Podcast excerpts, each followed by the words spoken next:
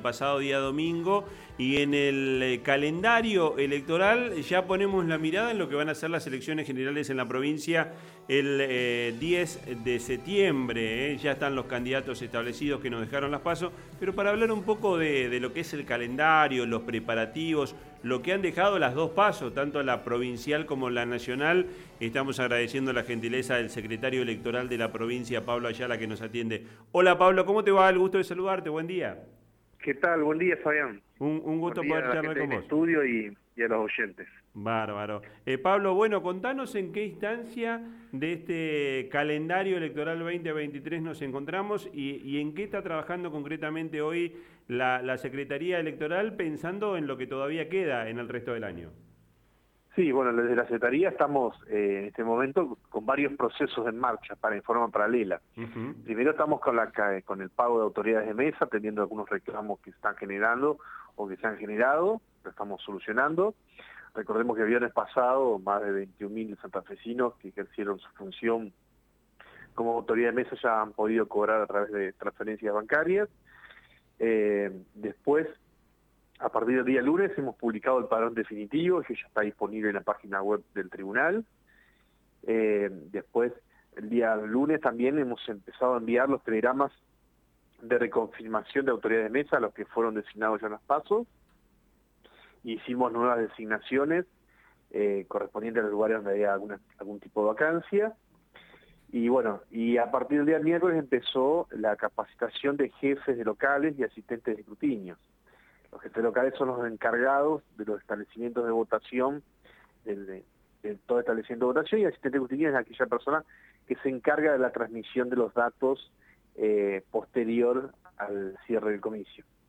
Eh, Pablo, eh, uno se imagina que esta, la próxima elección, ya la general a nivel provincial, va a ser mucho más sencilla para el votante que se encontró en, en La Paso eh, con la complicación de muchos precandidatos. Ahora vamos a tener una, una elección más sencilla a la hora de elegir. Sí, recordemos que en la elección Paso, como bien lo decías, es una interna partidaria, bueno, donde participan, suelen participar eh, eh, mayormente las listas de concejales, hay bastante participación en los frentes electorales, con lo cual siempre la boleta es un tamaño bastante importante. Una vez definidas la paso las candidaturas en cada frente electoral, la oferta, eh, así por decirlo, se reduce bastante eh, porque ya están definidos los candidatos que quedan por cada partido frente.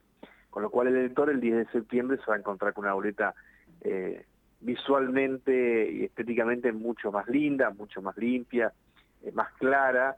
Así que bueno, no solamente desde el lado punto de vista del lector, que se va a encontrar uh -huh. con una linda boleta, sino también eso facilita todo el trabajo de las autoridades de mesa. Claro, claro.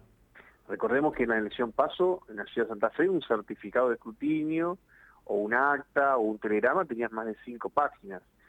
Y todo eso se rellena por duplicado, bueno, es todo un trámite administrativo importante.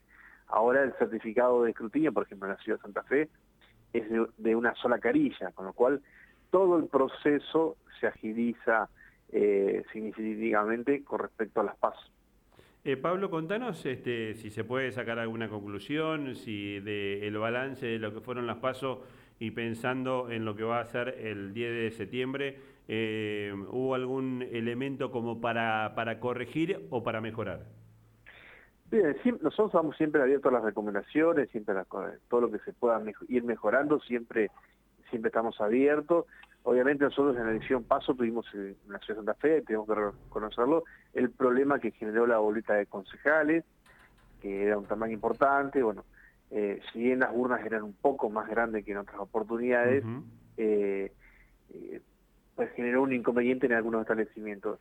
Y bueno, obviamente vamos a seguir profundizando el tema de las capacitaciones, tanto con jefes locales, eh, capacitaciones a autoridades de mesa, hemos dispuesto algunos horarios más, así que bueno, Está todo encaminado para que sea una buena visión. Nosotros ahora el día sábado, mañana, ya estamos recibiendo eh, tres envíos de las primeras tres, eh, eh, bueno, tres, tres departamentos de boletas, de las boletas de Departamento General Obligado, Garay, San Javier, Vera, Castellano, 9 de Julio, bueno, y varios departamentos más. Ya empezamos con todo el control de boletas y todo el armado logístico, bueno, de urnas, las cuestiones que, que van, que se disponibiliza para el día de la elección. Bien. Estamos escuchando, por lo menos pasa aquí en, la radio, vemos en la televisión que ya ha arrancado eh, la campaña de espacios gratuitos a los partidos políticos.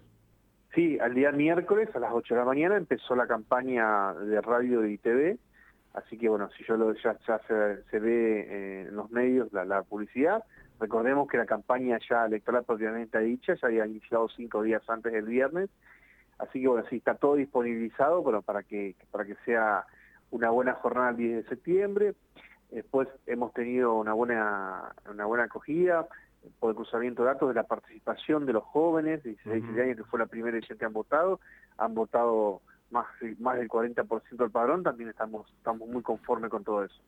Eh, Pablo, uno se imagina con este panorama que vos nos contás, este, facilidad a la hora de ir a votar en la elección general el 10 de septiembre, facilidad para la contabilidad inicial en las distintas mesas y un escrutinio eh, eh, provisorio en la misma noche del domingo que seguramente va a ser eh, un poco más rápido. Sí, sí, va a ser mucho más rápido, es lo que yo le decía. ahora en, algunas categorías tenemos, fíjese por lo menos, para poner un ejemplo, en la ciudad de Rosario hay dos candidatos a intendentes, con lo cual eso el momento del escrutinio facilita mucho la rapidez. acá mismo en Santa Fe tenemos tenemos cuatro candidatos intendentes, donde antes teníamos una oferta bastante superior. Así que bueno, sí, al haber menos candidatos, eh, se complementa más fácil la documentación, los telegramas y bueno, la transmisión de esos datos.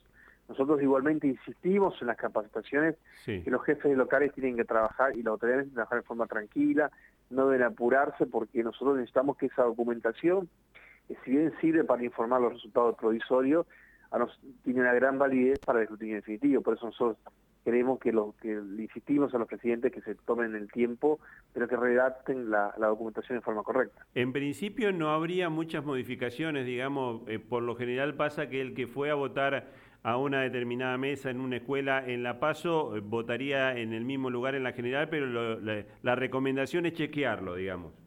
La recomendación es chequearlo, es los electores que votaron la elección paso en Santa Fe en julio, van a votar en el mismo, en el mismo establecimiento.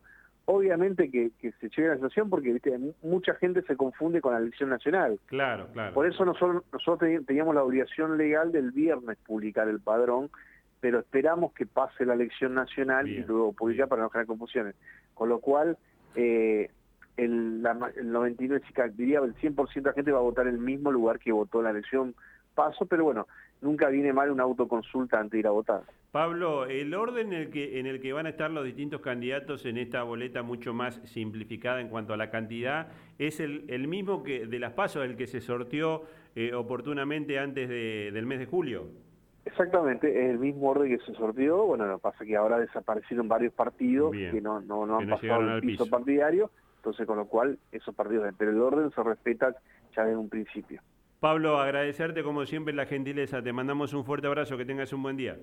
Gracias, igualmente que tengan una buena jornada. Pablo, Pablo Ayala es el secretario electoral de la provincia que siempre nos, nos atiende con, con mucha deferencia. Bueno, uno